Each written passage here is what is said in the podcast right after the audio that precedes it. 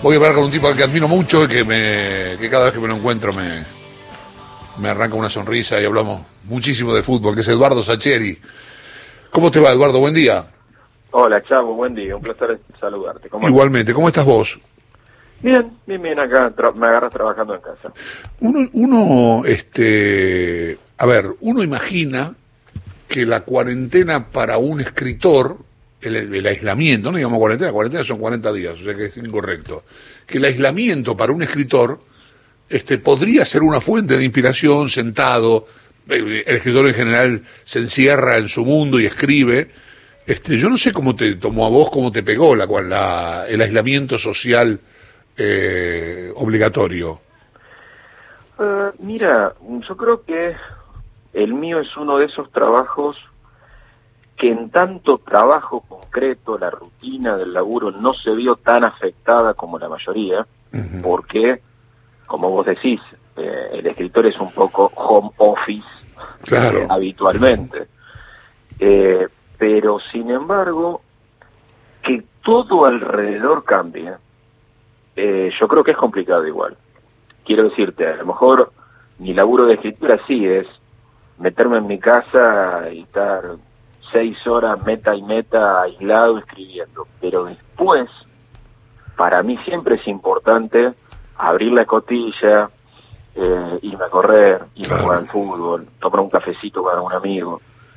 Y, y, la carencia de, ese, de esa otra zona, eh, creo que, bueno, pero es complicada como para cualquier otra persona. Quiero decir, eso no es que nosotros, los escritores, deberíamos ser privilegiados y te puedo decir, ah, mira, este, extraño ver a mis amigos, porque pasa a todo el mundo. Claro, Pero eh, el, el, entorno así tan raro, yo creo que, que es más fue más perjudicial, así hablando con colegas y eso, viste, que preguntás, pudieron escribir, no pudieron escribir, la mayoría te dicen que se les complicó bastante, que no, que no fueron meses muy prolíficos. Sí, imagino que, que esto del cafecito y la salida con amigos, en tu caso ir a correr, ir a ver Independiente, que imagino que también te habrá afectado este, oh. que no juegue Independiente. no sé si, es bueno o malo que no juegue Independiente, la verdad que es un, tema que para charlarlo. Un eh, descanso. claro, claro, sí, también afecta, digamos, porque, digamos, te ciñe solamente a laburar. No, te, te quita todo el resto, todo lo que no es laburo. Todo esto, como bien definiste, de abrir la escotilla sí, te, te, te, te, pone así como, como en un rublo que te enfrenta a vos mismo todo el día y, y no está tan bueno. Decir, que en mi caso, siempre, o cada vez más a medida que envejezco, escribir me hace como, es, es una manera de escaparme del mundo también. Lo mismo que leer. ah. Eh, cuando la estoy pasando mal, eh, a nivel de si veo muchas discusiones, muchas agresiones, muchas muchas cosas que me molestan en la vida en general, encerrarme, eh, no físicamente, pero, pero meterme en la escritura eh, me termina siendo provechoso. Desde ese lado, te diría que fueron meses productivos. Avancé un montón con una novela, que, no, que no tenía pensado escribir durante este año. Yo este año tenía supuestamente que viajar mucho eh, por toda América Latina con mi última novela, la que había publicado el año pasado. Y ese era como el plan. Entonces, viste, cuando estás hablando mucho, escribir es difícil. A mí por lo menos me pasa. Viste, estás presentándote, dando reportaje, es como que te hartás a vos mismo de escucharte. Claro, totalmente, sí, sí. entonces escribir no, pero bueno, cuando justo la presenté en España, volví el 7 de marzo y ya me tuve que guardar, viste, por, por esto de los que venían del exterior, eh, esos 14 días iniciales. Claro. Y eso se me, se me montó ya con la cuarentena general del, del 20 de marzo. Entonces, ahí fue por suerte como que cambié el chip y decir, bueno, andás a ver cuánto dura esto, me pongo a laburar en la novela que pensaba escribir a fin de año. Y bueno, más o menos así pasó el tiempo. Eduardo, eh, conozco varios escritores, eh, y conozco varios escritores a los, cuales le han llevado el texto a una para hacer una película, ¿no? Han utilizado un texto para hacer una película. Conozco escritores que están muy felices con eso y conozco otros enojadísimos porque este mi texto este no sé expresa otra cosa tiene otro espíritu ¿Qué, qué te pasa? Las películas que se hicieron sobre tus textos, en general son en películas exitosas, populares, este, buenas películas, podríamos decir también. No soy un especialista en cine, simplemente voy al cine y digo me gusta y no me gusta. Eh, ¿Cómo estás vos con eso? ¿Cómo te llevas con tus textos llevados al cine? Mira, yo creo que me llevo bien, pero tengo que hacerte la aclaración de que de entrada, cuando digo de entrada, la primera vez, cuando Claro. fue El secreto de sus ojos con Campanella, y después lo repetimos con Tartuto para Papeles en el Viento, Qué linda película. lo repetimos con Sebastián Borenstein para La Odisea de los Giles, Oh, maravillosa la Odisea de los Giles, ¿eh? ¿te gustó? Sí, me Bueno. encantó, me encantó.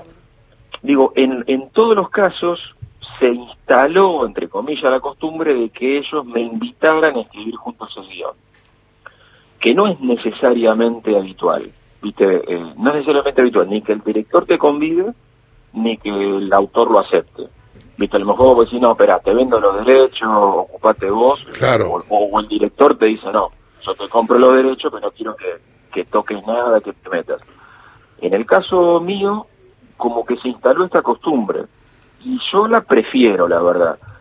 Te da un montón de laburo, y estoy seguro que al director también le da un montón de laburo adicional tener que combinar, negociar, discutir, viste, con el autor original, en este caso yo.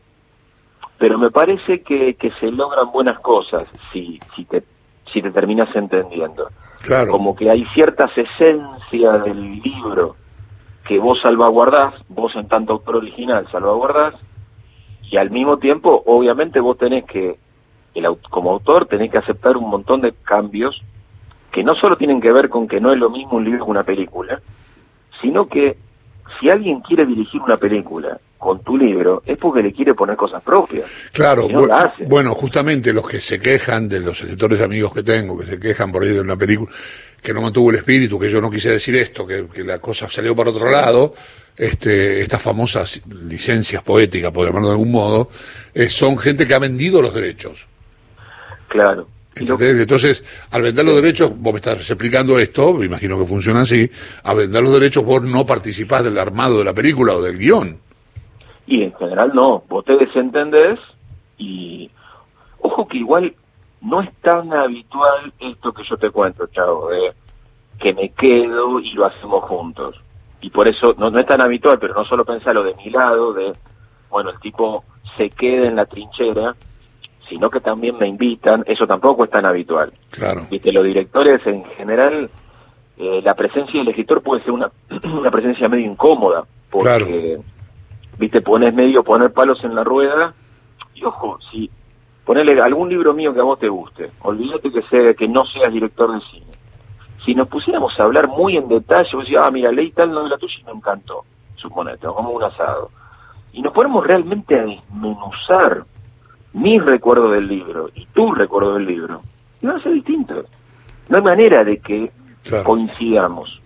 Eh, y pasa con un lector y pasa con un director. Es como inevitable y esa es un poco la magia del asunto también, ¿viste? De que cada libro, en el fondo, es diferente para cada persona que lo lee. ¿Cómo es el, el cuento, el, el libro que habla del de, de ese amigo que se muere de cáncer y que Papeles en el viento. eh, claro que tiene un jugador este el pase de un jugador es buenísimo ¿no? Mario Juan Bautista Pitilán. exactamente la película es justamente te dije la película muy buena porque leí, ahí me pasaron las dos cosas leí el libro y vi la película primero el libro después la película por eso la película tal vez me haya parecido tan buena porque la película respeta casi te diría a pie juntillas, el, el texto. No sé si a vos te digo la misma impresión. Eh, respeta, Otro. ¿sabes qué? Respeta, pero sintetiza. Ujú.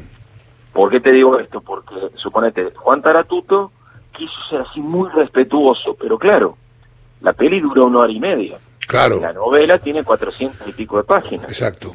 Eh, tendríamos que haber hecho, si no, una peli mucho más larga, medio una serie, ¿viste? Para, Sí, claro. para, para si hubiéramos querido. Y ya eso solo, ya cambia algunas cosas, quieras que no.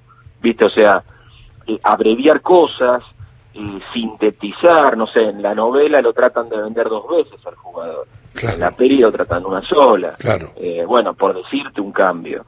Eh, o las charlas de que van teniendo con el amigo enfermo, en la, en la peli son dos o tres, en la novela tiene más carne, pero es inevitable, ¿viste? Porque no tenés, como te digo, cuatro horas para, para mostrarlo todo.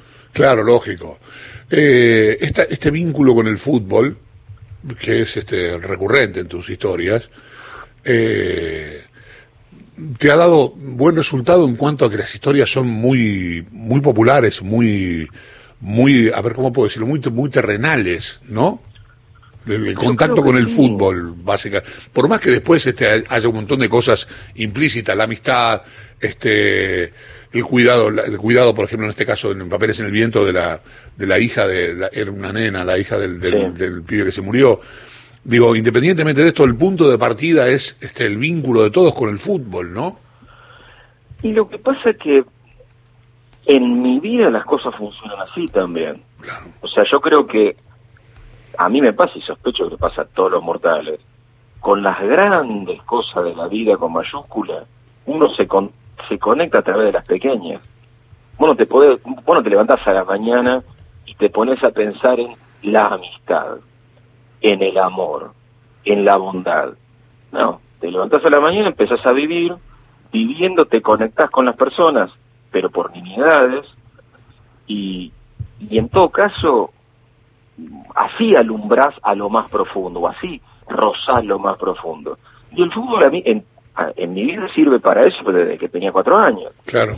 Eh, no, es que yo haga una defensa del fútbol como que es la actividad más maravillosa y no no pero pero nos crearon así pero digamos me parece que el ser humano inventa un montón de cosas precisamente para para acceder a cosas más profundas. El fútbol es una. Sí, digamos, pero ¿y cómo funciona en vos, en tu cabeza, este, el tema de la creación de la historia? Este, cómo, cómo, cómo, aparece, cómo se te mezcla este, el fútbol, qué sé yo, este, en el caso del secreto de tus ojos, este, la historia o, eso, ¿cómo, ¿cómo funciona? Yo creo que soy, ponele, bastante imaginativo, si por imaginativo en esas personas que están medio fantaseando con lo que ven, fantaseando en el sentido de vos una cosa y pensás otra cosa que está detrás de lo que está viendo y no está.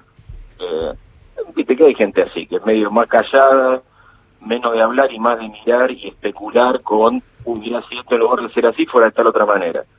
Yo soy medio así, entonces me van ocurriendo cosas.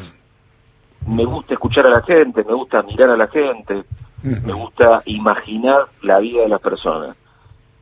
Que en realidad cuando vos haces eso, que no te des cuenta, estás depositando un montón de cosas propias claro, lógico. en lo que reconstruís. ¿En la Odisea de los Giles también? Digamos, la Odisea de los Giles parte del quilombo del 2001 mm. este, y deriva en una serie de situaciones. Este, ¿Eso también tiene que ver con algo personal o, eso...? Mira, siempre alguna cosa, es como un... o te tomaste un, vino con un amigo y charlaron y te contó una historia, qué sé yo. A mí no me funciona esa, ojalá. Hay escritores que sí, viste, escuchan y se nutren como muy directamente de anécdotas, situaciones. Lo mío es más, es como más pillar a tres bandas, porque lo que veo o lo que me cuentan o lo que imagino pega en varios lugares antes de antes de convertirse en una historia y ahí es una mezcla entre eso que me imaginé y cosas que no las entiendo del todo cuando cuando las estoy escribiendo, que eso es lo más interesante en un punto, porque mientras yo escribo me sirve como para hacer catarsis de cosas que me pasan ni siquiera y ni siquiera tengo demasiado claro que me están pasando. Y capaz que dos, tres años después con el libro terminado, publicado, etcétera, ah, mira, yo cuando estaba escribiendo este libro me estaba pasando esto, me estaba pasando aquello otro, eh, y te das cuenta que escribir fue una manera, como te digo, hacer catarsis. Eduardo, ha sido un placer escucharte un ratito, aunque sea porque la verdad que da para seguir charlando. Eh, siempre me genera mucha curiosidad si querés llamarlo envidia, los tipos talentosos, cómo se le ocurren esas historias. Un día mi mujer me dijo, ¿por qué no? Viste que yo escribo cosas, libros de fútbol, escribo de historia del fútbol, cosas que pasaron, o sea, no, no es como que yo me imagino una historia y me pongo a escribir. Y un día me intenté escribir ficción y no pude. Este, empecé a, empecé a contar historia, historia, personal, empecé a poner fecha, un tarado. No, me digo, basta, no, tarado, hasta acá. Chavo, si yo me pongo a comentar fútbol, ¿querés escucharme comentar fútbol? No. un tarado. te mando un gran abrazo. Bueno, no, te va para cachito, te voy a dar de primera mano, ¿eh? Este, acaban de vender a Cecilio Domínguez, yo sé que esto te interesa. Este, que lo vendan me interesa mucho. Sí, a Independiente le quedan 3.3 millones de dólares. Eh, espera que tengo algo más. Y hay un tema ahí con el arquero de Boca, Rossi, pero me parece que no va, no va a ir a Independiente. Me da la impresión, porque Boca no tiene, Boca está, quiere vender a Andrada. Ajá. Y, y creo que se fue Sánchez Miño ya, pero no, todavía no, no lo sé. Ahora lo voy a confirmar. Nada, mira, qué privilegio que tengo. Que, me dan la información del rojo minuto a minuto. Minuto a minuto, sí, justo me estaban escribiendo acá. Te mando un gran abrazo, Eduardo. Gracias. Otro, chao, chao. Eduardo Sacheri.